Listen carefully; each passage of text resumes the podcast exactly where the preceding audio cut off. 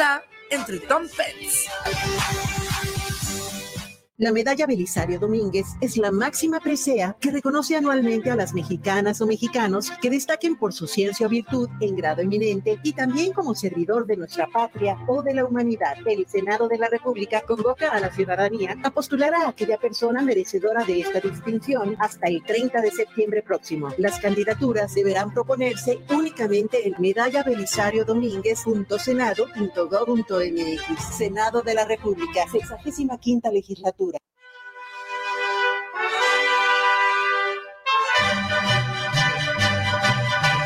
Para un buen despertar con un buen ánimo, venga y disfrute de un sabroso plato de menudo en Menudería Petrita, que desde 1950 está a sus órdenes para aliviar esa resaca cruel. Simplemente un buen menudo y una gran variedad de gorditas y tacos de guisado con tortillas recién hechecitas. No lo dude y véngase al mercado de San Antonio. Lo espera el buen Chavo y familia. Estamos ubicados en calle Rayón entre Lázaro Pérez y Fermín Riestra, local 98. O haz tus pedidos al WhatsApp 3318 65 73 93. Y recuerda, te esperamos en Menudería Petrita. ¿Sabes qué, Marcelino? ¿Qué tienes? Ando muy... Los comentarios vertidos en este medio de comunicación son de exclusiva responsabilidad de quienes las emiten y no representan necesariamente el pensamiento ni la línea de guanatosfm.net.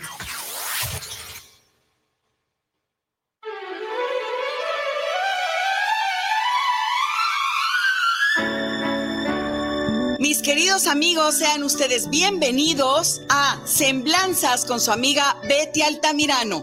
Bienvenidos.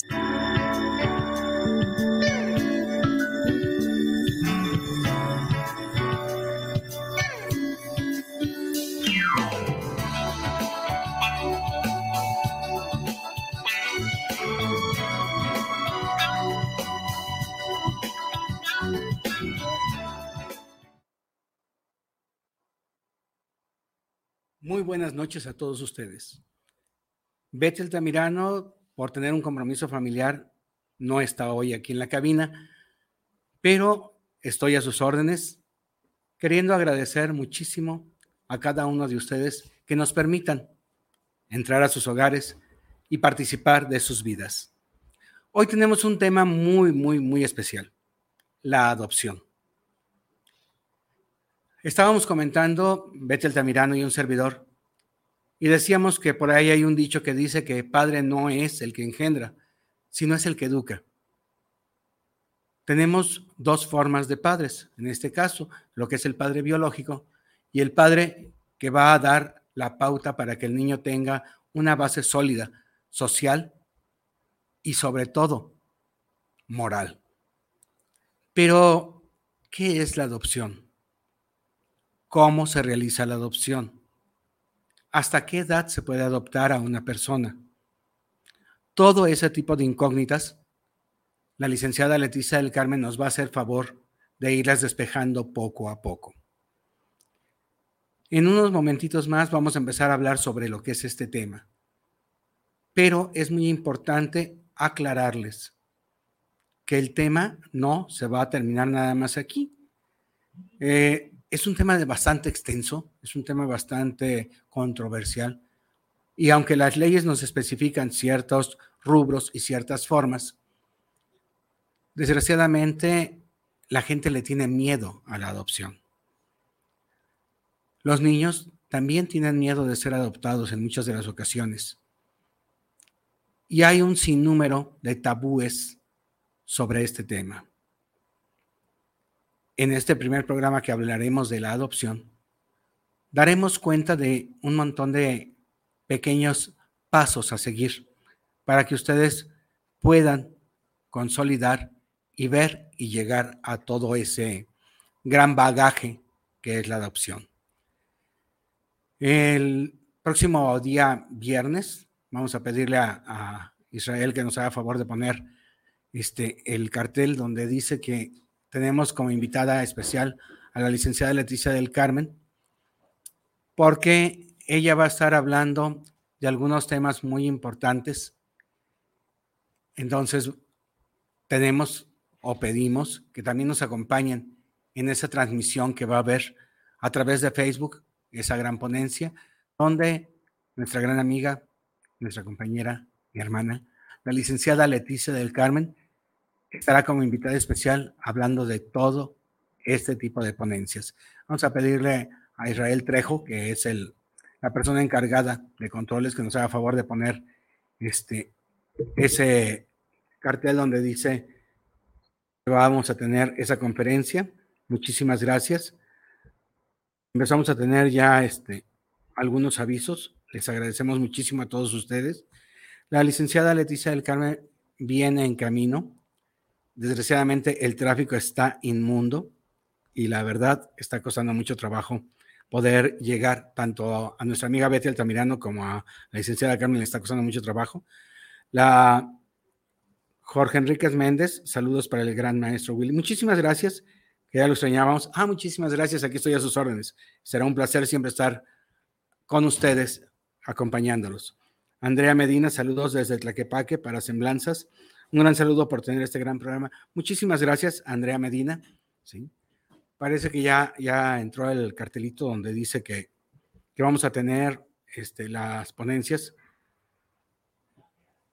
con la licenciada Leticia del Carmen. Esto va a ser a través del Colegio de Abogados Constitucionales del Estado de Jalisco, ACE, donde el día viernes 30, que es el próximo viernes, a las 5 de la tarde.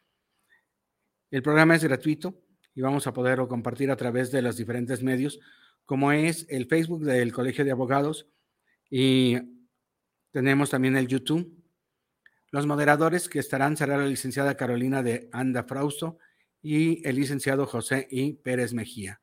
El tema a tratar será niñez institucionalizada a la luz de la Constitución. Entonces, ese es el tema a tratarse el próximo viernes a través del programa gratuito que tiene el Colegio de Abogados Constitucionales del Estado de Jalisco. Bien, eh, vamos a empezar a a entrar en tema sobre lo que es las bases, lo que es la adopción. Se considera, en nuestro país, desgraciadamente, no está considerado como en otros países de que la adopción sea con personas adultas o no está demasiado visto. Regularmente pensamos en la adopción cuando son niños y regularmente menores de edad. Sin embargo, en otros países se adoptan a las personas ya adultas. Aquí todavía se está manejando algunas de las leyes para poder hacer mucho a favor del adoptado, mucho a favor de la adopción. Hay grandes instituciones que trabajan día a día, codo a codo, con trabajadoras sociales, con abogados, con psicólogos, para poderles dar a todas estas personas que requieren una casa, un hogar, las mejores alternativas. Esa es la finalidad, a resumidas cuentas, de lo que se busca cuando es una adopción. Y sin embargo, como les decía yo, desgraciadamente, aquí en nuestro país no es muy común que haya adopción de personas adultas. Regularmente se busca que sean menores de edad. ¿Por qué? Porque es mucho más fácil en su momento poder abrir esos lazos familiares y poderles dar ese apoyo. Tenemos casos excepcionales de personas que han sido adoptadas y que son maravillosas personas que han logrado salir adelante en todo y han sido triunfadores en todo, gracias a esos brazos que se les han abierto y a ese hogar que se les ha dado.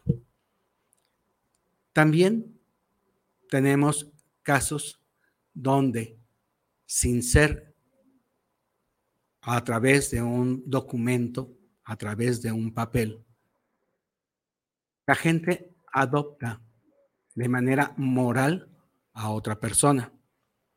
también es válido, también se considera válido, aunque no esté un papel de por medio.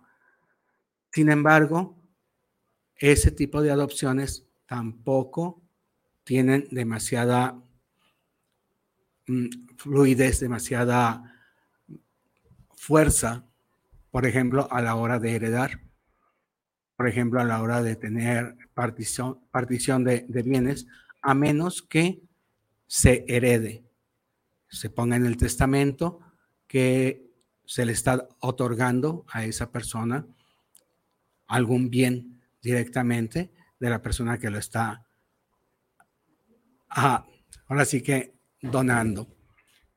Entonces, como les decía yo, no es tan, tan común el hecho de que haya adopciones en papel, en forma, hacia personas adultas, sí hacia pequeñas, a personas pequeñas, regularmente antes de la etapa de la adolescencia. Un adolescente ya puede decidir en un momento determinado y puede requerir también cosas muy, muy diferentes a una persona que está en etapa de la niñez. Es importante saber que las personas que van a adoptar deben tener solvencia económica y moral. Esa solvencia económica es muy importante porque se requiere que la persona que se va a adoptar no tenga escasez de comida, escasez de casa, y que tenga el amor y el cuidado que se requiere, porque en un momento determinado creo que es lo más importante para una persona que ha estado en casa su hogar, que no se sienta abandonado, que no se sienta solo, que sepa que siempre va a tener una persona a su lado que va a poderle apoyar, tanto económicamente como moralmente. No pone esto quiere decir que haya familias perfectas donde todo se les tenga que dar, eso sería imposible. Pero sí donde realmente cubra sus necesidades, sus necesidades inmediatas, inmediatas, para que pueda salir adelante en todo lo que esté a su alrededor. Tenemos aquí algunos saludos más. Permítanme tantito. Muchísimas gracias. Muchísimas gracias a Carmen Huitrón por sus saludos, a Edith Guadalupe. Muy bonitos sus comentarios, se les agradecen muchísimo. La verdad es un tema bastante fuerte, bastante tratable y que tiene muchas, muchísimas puntitas que tenemos que cuidar. Las personas en general que buscan adoptar necesitan pasar por todo un proceso. En ese proceso tienen que pasar por trabajadoras sociales, tienen que pasar por psicólogos para poder demostrar que tienen la ética, la calidad moral para poder tener en sus manos y encauzar a una persona más. Eso es lo importante a la hora de que se, se tiene esa, esa Sí, adelante. Esa capacidad, bienvenida. Qué bueno que ya está aquí. Les decía yo que estuvo súper pesado el tráfico. Tuvimos hoy este, algunos problemitas porque hubo manifestación. Entonces las calles estuvieron cerradas, las calles del centro estuvieron tremendas. Bienvenida a la licenciada Leticia del Carmen. Muy buenas noches, muchas gracias. Bienvenida, qué bueno que nos dio ese favor de acompañarnos. Le estaba yo comentando al público que en México es muy común buscar la adopción de niños antes de la etapa de la adolescencia, pero que es muy difícil poder tener en adopción a un niño adolescente o adultos como se hace en otros países. Porque les comentaba yo que, por ejemplo, en los países asiáticos es muy común que puedan adoptar a personas adultas para la sana convivencia de una familia y sin embargo aquí es un poquito difícil en esa situación. Guillermo, aquí sobre todo es la cultura, ¿no? tenemos ese miedo a adoptar adolescentes. Sin embargo, bueno, es difícil también adoptar un niño pequeño porque la ley nos establece que para poder adoptar a un niño, pues debe estar ya eh, liberado de patria potestad de sus padres cuando es un niño institucionalizado. Si estamos hablando de una adopción entre particulares, pues bueno, los papás dan en adopción a su bebé sin ningún problema y bueno, ahí el niño tiene la oportunidad de crecer en un seno familiar normal sin tener que pisar una institución. Desafortunadamente, todos los niños de 0 a, a 5 años que llegan a un albergue, prácticamente es difícil que estén liberados. porque En lo que hacen el trámite, las búsquedas, se tardan de 5 a 7 años para liberar a un niño. Entonces estamos hablando de que hay adopciones que por muy chiquitos muchas veces los tienen a los 5 años, ¿no? Son muy pocos casos los que sí se dan en adopción ah, de 2, 3 años. Son muy escasos. Sí se dan, pero son muy, muy escasos. Y en cuestión de que la gente tenga la intención de adoptar un adolescente, es muy raro. Es muy poca la gente que se interesa por un adolescente precisamente por los cambios hormonales que presentan los niños, ¿no? Sus estados emocionales cambian y la cultura de la adopción es muy poca. Y nosotros sí apostamos pues a que la gente se anime a adoptar adolescentes también. Ellos tienen ese derecho de vivir en familia, ese derecho de sentirse amados, protegidos, respetados y de poder desarrollarse con la seguridad que brinda un hogar. A nivel institucional estaba yo comentando con el público de que hay una tramitación que hacer regularmente a las personas que buscan adoptar a, una, a un bebé, a una persona, a un niño. Se les pide que tengan solvencia moral y económica. Y les digo que para eso tienen todo un tratamiento, tienen que pasar por por psicólogos, por trabajadoras sociales, por todo, para poder llevar a cabo esto y poder llegar a tener los papeles que los acrediten como los padres. Claro, pero no es tan engorroso. Sí, eh, sí, efectivamente, pues bueno, el Estado como es el tutor de los niños, tiene que proteger y salvaguardar con qué persona se va a ir esa, ese niño, niña o adolescente. Entonces sí, se hacen unos estudios socioeconómicos no te piden un estándar económico, o sea, no te van a decir, bueno, tienes que ganar X cantidad de dinero para poder adoptar. Sin embargo, sí se pide una estabilidad, ¿verdad? Si se les pide una estabilidad económica, se hacen estudios socioeconómicos, se hacen valoraciones psicológicas y valoraciones médicas. Sin embargo, bueno, eh, esto eh, es un trámite que te puede tardar un año, en todo el proceso. ¿Por qué? Porque tienes que ir también a pláticas para adoptar, así como cuando uno tiene la ilusión de tener un bebé y te vas preparando, igual cuando vas a adoptar. Entonces te tienes que ir preparando, entonces van a cursos, a talleres de escuela para padres. Hay mm, talleres donde los padres adoptivos tienen que prepararse, saber cómo van a recibir al niño, si la familia ya tiene eh, hijos, ¿cómo se van a integrar con un niño adoptado? Porque igual que en, tu hogar, en cualquier hogar, cuando llega otro miembro de la familia, bueno, tienes nueve meses para prepararte a recibir ese nuevo, nuevo ser que va a integrar tu familia. Entonces también aquí en el proceso de adopción te tienes que preparar para recibir al, nuevo integrante de tu familia. Siempre un nuevo integrante va a venir a cambiar o a modificar algunas costumbres que se tienen. Entonces, no tengan miedo, eso es normal, eso es normal. Incluso cuando pensaron en casarse, los que se casaron, los, el primer año es tremendo porque viene ese periodo de adaptación. Entonces, igual en la adopción, ese primero seis meses es un periodo de adaptación y no le tengan miedo a los cambios, ¿no? O sea, muchas veces ponemos etiquetas, ¿no? Entonces, si por ahí escuché una vez que dijeron, si adoptamos a uno de 30 y con ese me decidí casar, pues ¿por qué no puedo adoptar uno de 14, ¿no? Y darle todo el amor de un hijo que, que, requiere. Esa es precisamente una de las cosas que comentaba yo, o sea, en los países asiáticos es muy común el hecho de poder adoptar tanto adolescentes como adultos que están en situaciones de casas institucionales para llevarlos a un, a un hogar y enseñarles lo que es el amor de un hogar, la integración de una familia, la forma en que se maneja. Y en México no lo podemos hacer. ¿Por qué? Porque tenemos miedo de esa adopción.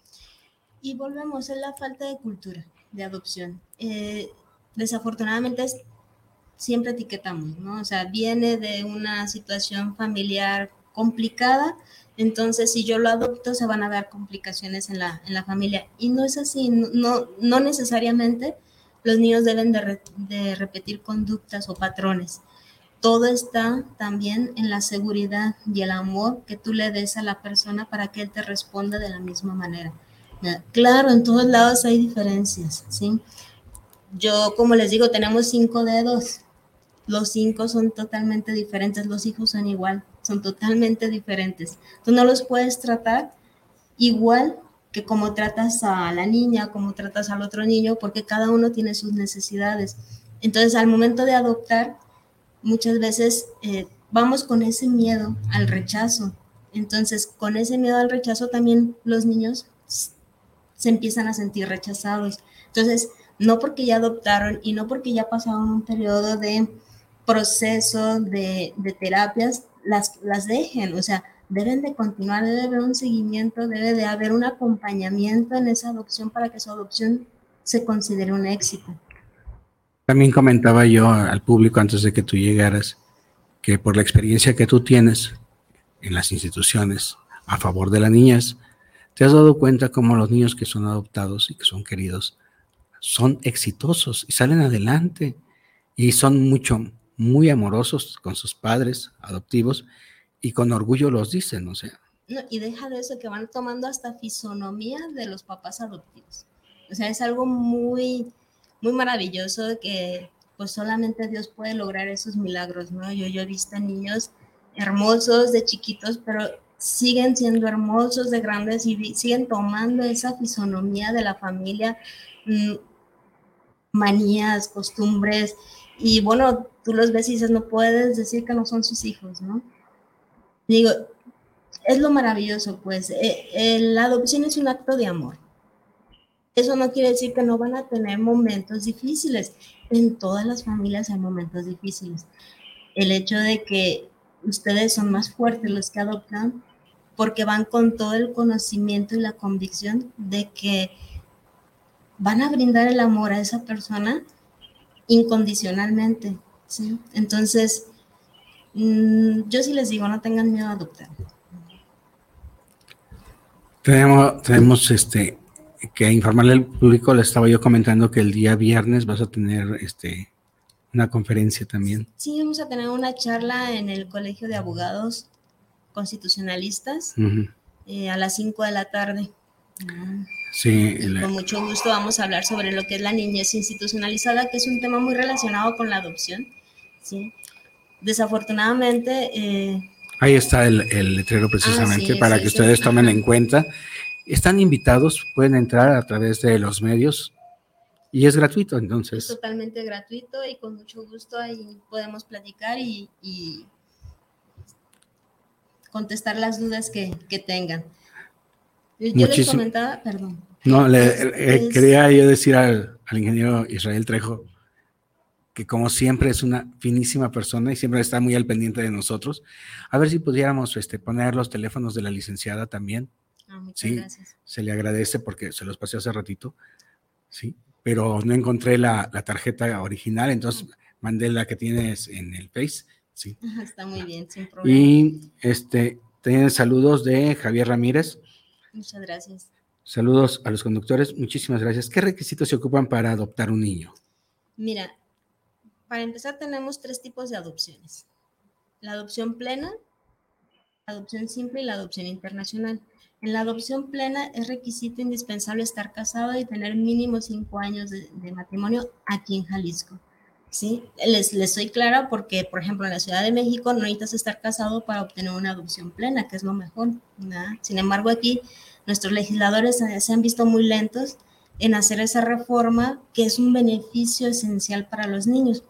Entonces, es estar casado para una adopción plena, eh, tener una estabilidad eh, económica, eso no quiere decir, y no lo tomen como que tienen que tener un estándar alto de, económico para poder adoptar, pero es una estabilidad, ¿sí? Ahí están los teléfonos de la licenciada para que cualquier duda que tengan puedan ustedes comunicarse con ella. Disculpe la interrupción. Estamos a sus órdenes.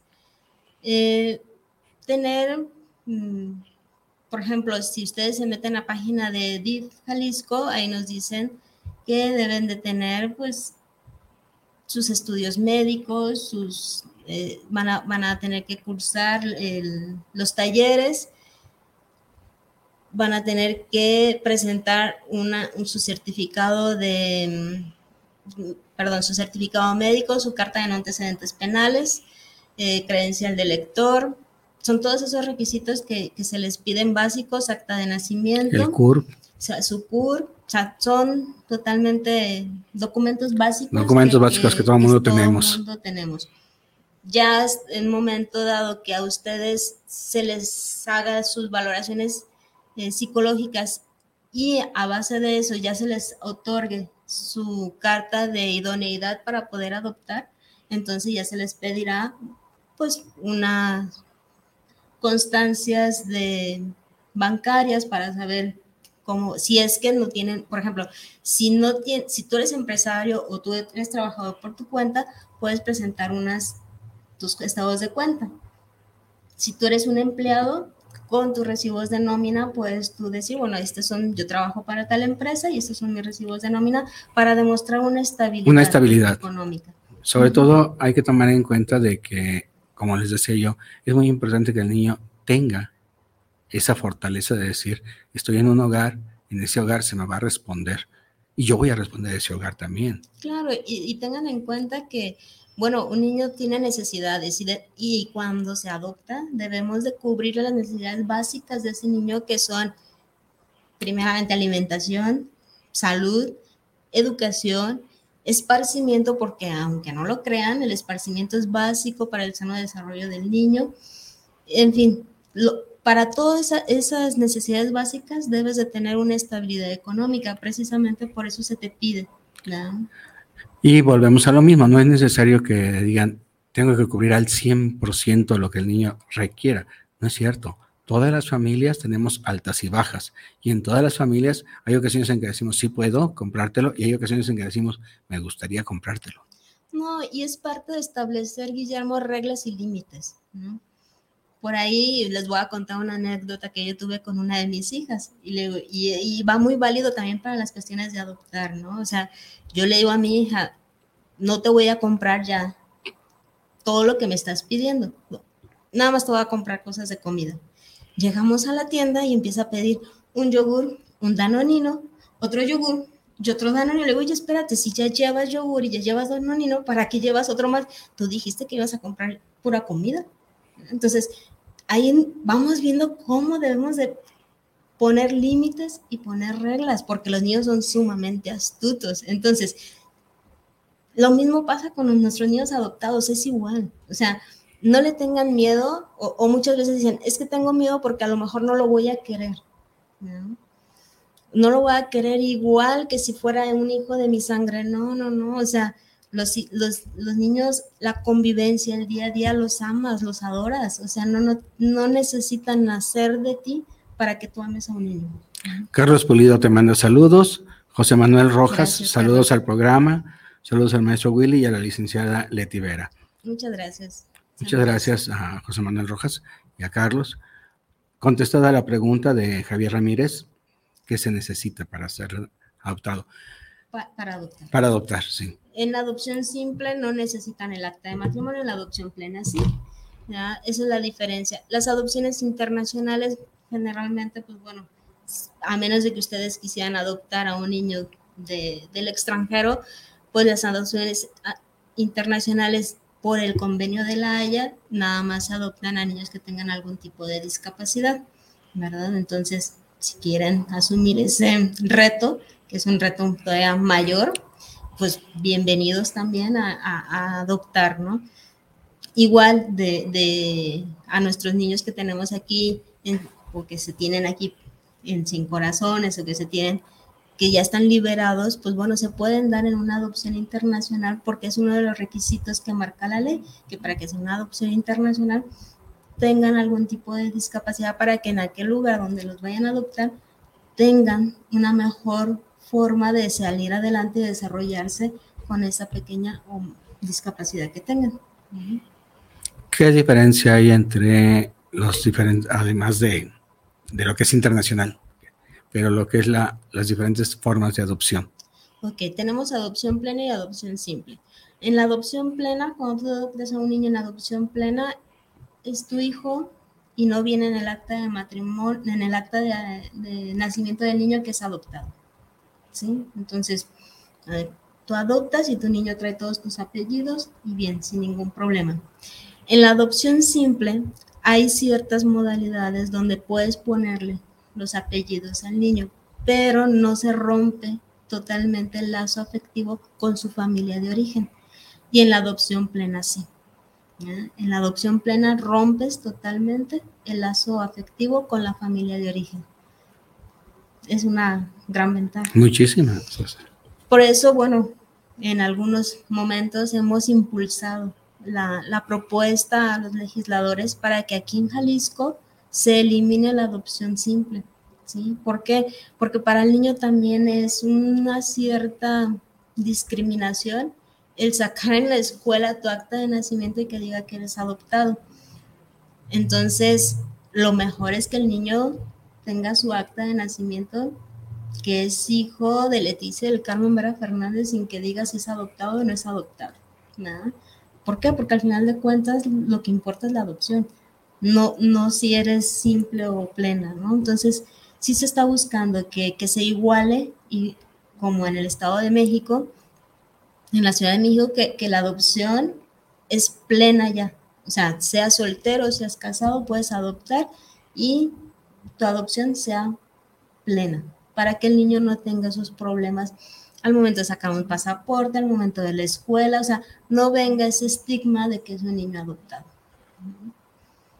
Y en la adopción simple puedes adoptar aquí en, en Jalisco un hombre, una mujer, o sea, sin ningún problema. O sea, gente soltera puede, puede adoptar sin necesidad de estar casado, pero es una adopción simple. Y en la adopción plena no, tienen que estar casados para poder ser una adopción plena. ¿Cuántos años necesitan estar casados? Cinco años. Marca Cinco años. Marca la ley para que ustedes lo vayan tomando en cuenta, vayan haciendo ustedes sus cuentecitas y vayan sacando. Por ahí, en más de alguna familia, siempre ha habido alguien que adoptas de hecho y no de derecho, ¿no? Para todos aquellos que me están escuchando y que, han vivido esta circunstancia lo sepan.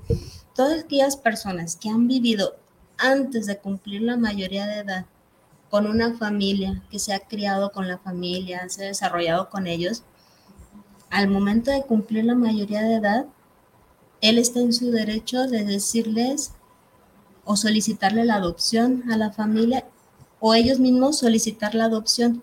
¿Por qué? Porque ya hay un lazo de afecto y se da la, adopción entre mayores de edad sin ningún problema. El único requisito es que hayan vivido con ellos como familia desde antes de que él cumpliera la mayoría de edad. Es otro de los puntos que estábamos tocando antes de que tú llegaras, que comentaba yo que muchas personas adoptan sin tener la documentación, sino nada más por el amor que se le tiene a la persona y se le da toda esa ese apoyo, ese, ese abrazo y se les da un hogar. Ese acogimiento familiar. Ese acogimiento sin necesidad de tener un, documento, un papel. Y comentaba yo que lo que sí era importante es que si querían heredarles, pues lo hicieran a través de, de un papel de herencia porque un testamento, ¿por qué? Porque de palabra no hay nada que se les pueda otorgar, ¿sí? O sea, no hay un derecho que ellos tengan porque no hay un papel, precisamente. Sin embargo, déjame platicarte que ha habido casos y hay jurisprudencia al respecto de que si yo crecí en tu entorno familiar, no tengo tus apellidos, tus padres me vieron como su hijo y siempre fui criado como ustedes al momento del fallecimiento, yo puedo solicitar la parte proporcional que me corresponde como hijo, también si los hermanos lo aprueban. Eh, por eso. Así es lo que hay que tener cuidado. También aquí, pues bueno, impera mucho la información testimonial. O sea, la gente que diga, ah, si es que era su hijo. Eh, toda Todo el mundo lo conoció como su hijo. lo vio como su hijo y entonces por eso sigue siendo su hijo. ¿sí? Solamente en esos casos específicos. Sí, pero aún así, volvemos a lo mismo, no hay un papelito, entonces hay que tener mucho cuidado con eso. En, el caso de que ustedes quieran otorgar en herencia, lo mejor es un testamento. Lo mejor es el testamento para evitarse problemas. Aún con los hijos propios. No, y si vieras qué problemas hay con las mismas familias en un testamento, imagínate con alguien que no es de sangre, pues mayor, ¿no? Entonces sí es mejor dejarlo vía testamento. Hay muchísimos casos de adopción en los que hemos visto personas que salen adelante en toda la extensión de la palabra. Hay un caso muy específico de un orador, un motivador profesional, que no tiene brazos ni piernas. Y él, y él después de haber sido adoptado, encontró el camino para poder llegar hasta ese, hasta ese punto. Y actualmente es toda una lumbrera a nivel internacional. Pero no es nada más el único caso que tenemos en Estados Unidos de personas que, han perdido piernas y brazos por, una bomba y que han sobresalido. Tenemos atletas, tenemos un montón de, de chicos realmente maravillosos y en México no somos la excepción. Tenemos casos de gente con una gran capacidad, con una, con una lumbrera como cerebro y que logran hacer muchísimas cosas. Y no, no es necesario decir traer a alguien del extranjero para que lo hagan. Aquí tenemos gente muy valiosa, tenemos gente muy creativa, tenemos gente con mucha capacidad, con mucho amor por dar. Y eso también es importante, porque no es nada más el hecho de que nosotros les podamos brindar una casa, un apoyo, sino el amor que ellos nos pueden brindar a cada uno de nosotros, porque son niños que tienen muchas ganas de amar, muchas ganas de sentirse en un hogar, tienen el compromiso real de poder hacer conjunto con una familia, y eso también lo has vivido. Sí, claro, y, es importante pues el que se sienta la gente confiada, segura al atreverse a adoptar. Entonces, aquí nada más es que le pierdan el miedo a amar, porque la adopción es eso, es un acto de amor, ¿sí? Por más que haya tratadistas que nos puedan eh, poner un concepto muy jurídico de lo que es la adopción, pues todo se reduce en una, un acto de amor, porque al final de cuentas lo único que vas a brindar con eso es un acto de amor y el amor es todo, ¿sí? Entonces es, es un todo. Les comentaba yo que hay muchas astritas en la cuestión de la adopción. Hay muchos caminos en los cuales la gente se va agotando y se va quedando antes de adoptar a una persona. Y la verdad, cuando se ama, hay que seguir adelante, hay que llegar. Y no, y también es comprensible. Eh, desafortunadamente tenemos un proceso lento, ¿sí? Ya no podemos tapar el sol con un dedo.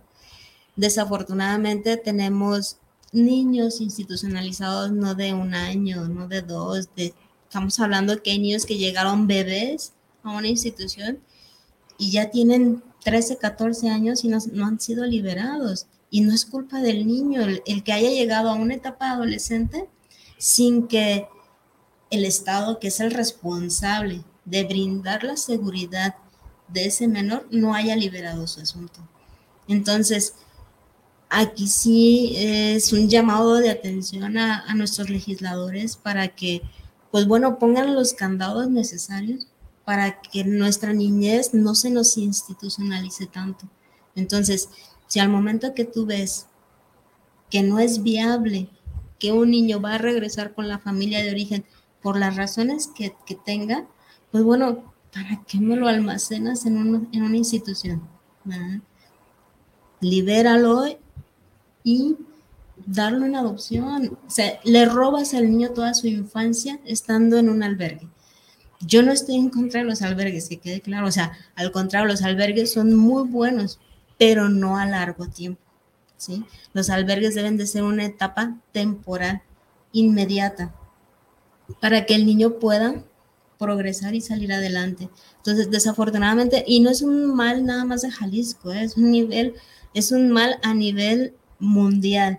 De hecho, hay estudios de, de, unos rusos y unos rumanos muy, muy interesantes, muy importantes, son psicólogos y psiquiatras ellos, donde hacen las comparativas de los niños que están en un albergue y los niños que están en acogida familiar. Entonces, su desarrollo, tanto psicológico, psicomotriz, emocional, eh, intelectual, el IQ cambia demasiado al estar en una institución, al estar en una acogida familiar. Entonces, si nosotros, sociedad, podemos dar algo mejor para nuestros niños, pues qué mejor que acogerlos, ¿no? Y, y ayudarlos a salir adelante que tenerlos 10, 15 años en un albergue y al final de cuentas, cuando pueden salir al mundo, no saben qué hacer, ¿sí? Entonces, por muy buen albergue que haya sido, por muchas herramientas que a veces les den, hay niños que no se desarrollan igual que otros. Entonces, sí tenemos que ser muy sensibles en ese aspecto y sí pedirles a nuestras autoridades que se pongan las pilas en ese aspecto, ¿no? De que no nos almacenen niños en los albergues. Así ni la gente tiene ese miedo de, de adoptar, ni los niños van con ese, ese temor, ¿no? O sea, incluso a nosotros nos ha tocado niños que dicen, bueno, ¿por qué me quieren adoptar? Si mis papás no me quisieron, si mis papás me rechazaron, ¿por qué tú sí me vas a querer? Entonces, también es, es ponerse un poquito en los zapatos de los niños y decir, ¿cómo puedo yo transformar esa mirada triste por, por un, una luz de esperanza y una luz de superación. Ya lo había yo comentado hace rato, pero lo vuelvo a comentar. Claro que sí, con mucho gusto. Carmen Huitrón te manda saludos. Gracias. Sí, te felicita por el tema. Sí. Muchas gracias. Ya se había comunicado, pero lo volví a hacer. Muchísimas gracias. Qué bueno. Sí. Tenemos que, que dar las gracias a la institución que tenemos en este momento aquí, que está tan al pendiente de, de abrir las puertas para que este tipo de programas salgan. Muchísimas gracias a Guanatos. Guanatos FM siempre ha estado muy al pendiente. Muchísimas gracias al licenciado McCormick, al ingeniero Israel Trejo, que siempre está muy al pendiente de nosotros, a nuestra amiga Betty Altamirano, que les digo, por una cuestión familiar que tiene ahí pendiente, por eso no alcanzó a llegar, hizo lo posible y de hecho mandó mensaje de que había hecho todo lo posible para que no alcanzaba entonces me pidió muy encarecidamente que, que sacáramos adelante el, programa. Muchísimas gracias por la confianza en nuestra amiga Betty Altamirano. A Chuy, por, todos sus bellos comentarios, siempre está muy al pendiente. ¿sí? al maestro Jesús, siempre, Jesús Loza, que siempre está muy al pendiente y siempre está aportando algo más para este programa que hoy no pudo hacerlo. Y él decía que tenía muchas preguntas por, en cuestión de la adopción. De hecho, es un tema muy grande, Guillermo, eh, muy amplio. Hay muchos puntos que, bueno, no estamos tocando, ¿verdad? Sin embargo, el tiempo también no nos da para más. Y no me gustaría, pues, cerrar un programa donde nos quedamos con... Con dudas. Con muchas dudas, ¿no? Eh, aquí lo importante, tengan ustedes presente que deben estar ustedes seguros de lo que, del paso que quieren dar así como, no sé, las personas que dijeron, quiero estudiar tal carrera y porque, me amo, porque amo la carrera, me apasiona y sé que puedo pasarme día y noche metido en hacer un plano o en hacer una demanda o bueno, así, día y noche voy a estar con esa persona que necesita de mí. Entonces, que estén seguros, que estén seguros de lo que ellos quieren, que se apoyen con, con un psicólogo cuando tengan esa necesidad de decir, bueno, yo quiero adoptar, yo quiero ver, pues vale, se, se vale, vamos viendo y acompáñense de un psicólogo, acompáñense de un, de un terapeuta que diga, oye, mira, yo tengo estas inquietudes, ¿cómo? ¿Y cómo te puede apoyar él para decir, bueno, por aquí podemos caminar, este es tu perfil, esta es tu edad, bueno, por tu edad y tu perfil, tú podrías solicitarle a la autoridad un niño aproximadamente de tal o cual edad. Es la misma naturaleza no lo da, ¿no? O sea, no es cuestión de que las autoridades nos digan, nos están poniendo trabas, ¿no?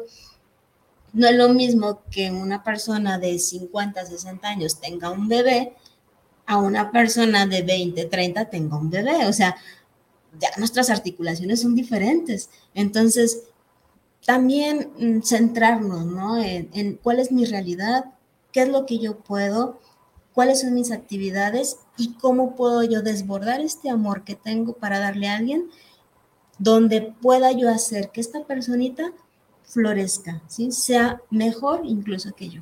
Entonces, eso es lo importante de la adopción, eso es lo importante, decir, yo puedo contribuir para que otra persona sea mejor. Entonces no le tengan miedo, acompáñense de, un profesional si, tienen dudas. Dentro de las instituciones, les comentaba yo que tenemos gente de apoyo que hace una gran labor. Tenemos trabajadoras sociales, tenemos psicólogos, psiquiatras, eh, tenemos licenciados en Derecho, también al pendiente de los muchachos. Y lo mismo tenemos maestros, tenemos educadores que, que también están encauzando todas esas personas que están en las instituciones también nos pueden dar un apoyo, también nos van a brindar lo mejor que se puede hacer. Y hay visitas, podemos ir de visita a alguna de las instituciones o ya no. Con esa finalidad de adopción, no. No, no, no, ya eh, se han hecho varios brindajes. Y ya se quitaron eso. Se quitaron esos. Sin embargo, bueno, nos queda poquito tiempo y sí me gustaría a mí Hoy es Día del Servidor Público. Ay, felicidades a todos. Sí, felicitar, bueno, a todos los servidores públicos de todas las, las diferentes instituciones, claro. Y sobre todo aquellos que están encausados, encaminados a, brindarle a la niñez jalisciense todo lo mejor. ¿Sí? ¿Por qué? Porque somos todo un equipo, tanto los que litigamos por fuera, los que están en, dentro de las instituciones, al final de cuentas se busca el bienestar de, los, de la niña tapatía. Entonces, sí, una, felicitación a todos los servidores públicos por su gran labor, ¿verdad? Y que, bueno, hay cosas que no, no dependen totalmente de ellos, ¿no?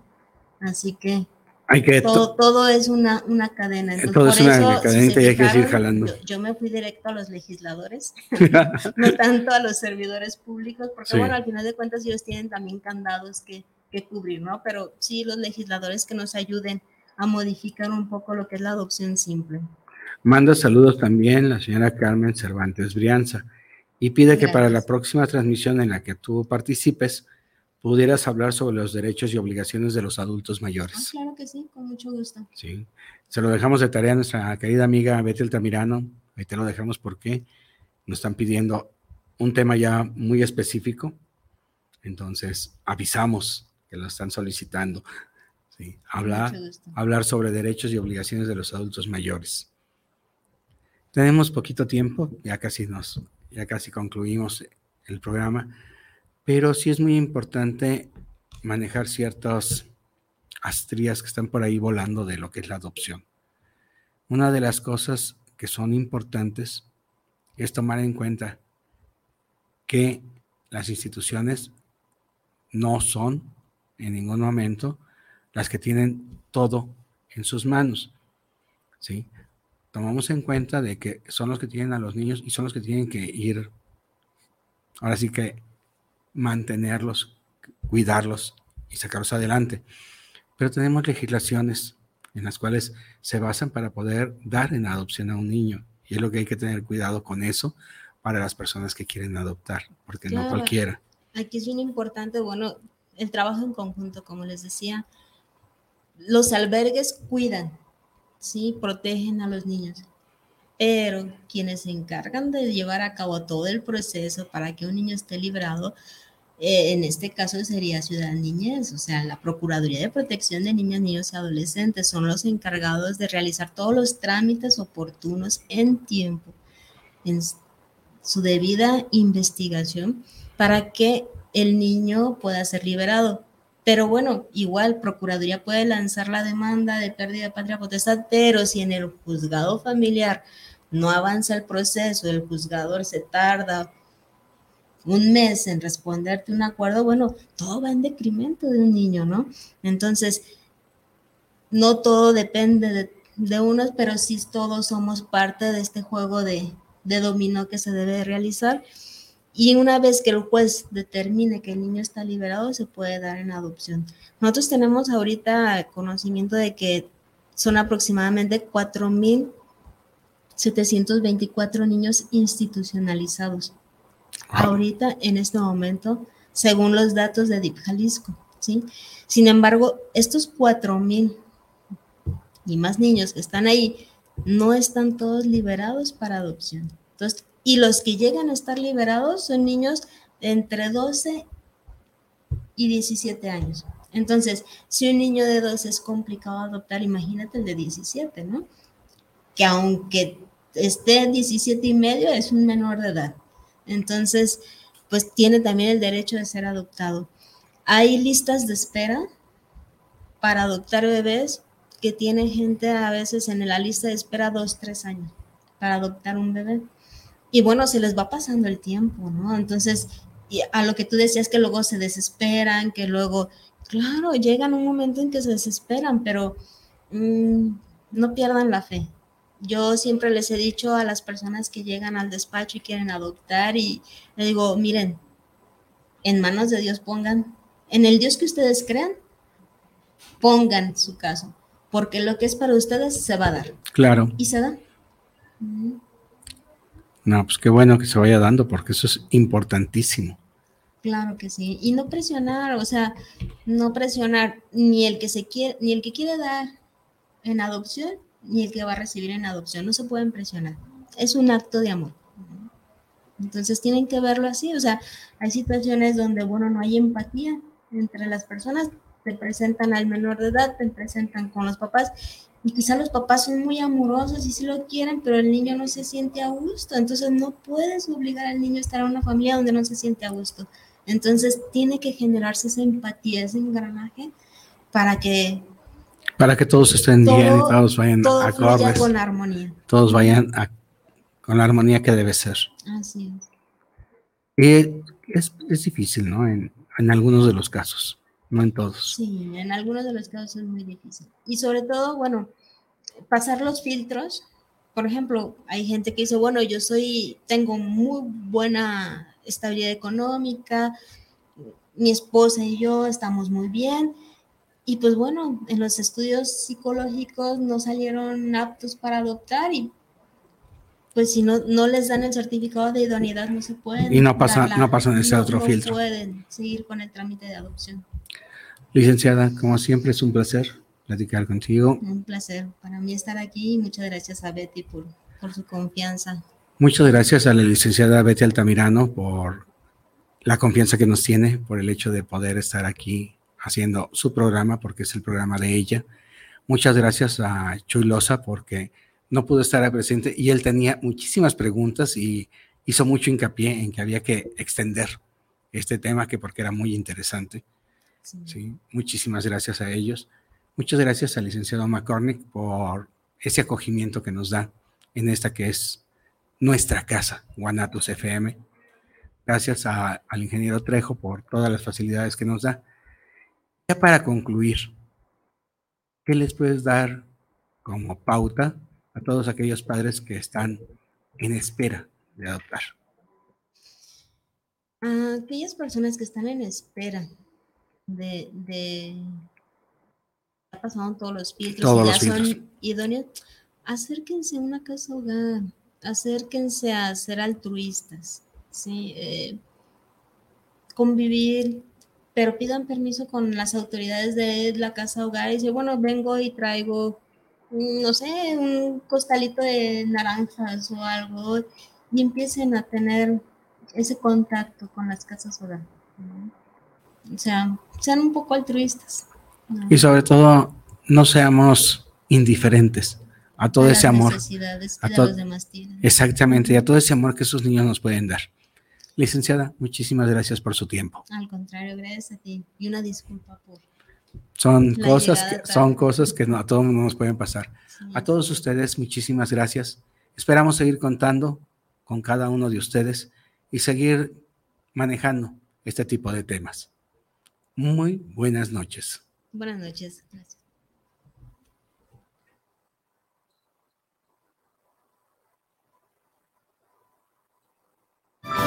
Mis queridos amigos, les agradezco mucho su presencia aquí y ahora en Semblanzas con su amiga Betty Altamirano. Los esperamos el próximo miércoles a las 10 de la noche por guanatosfm.net.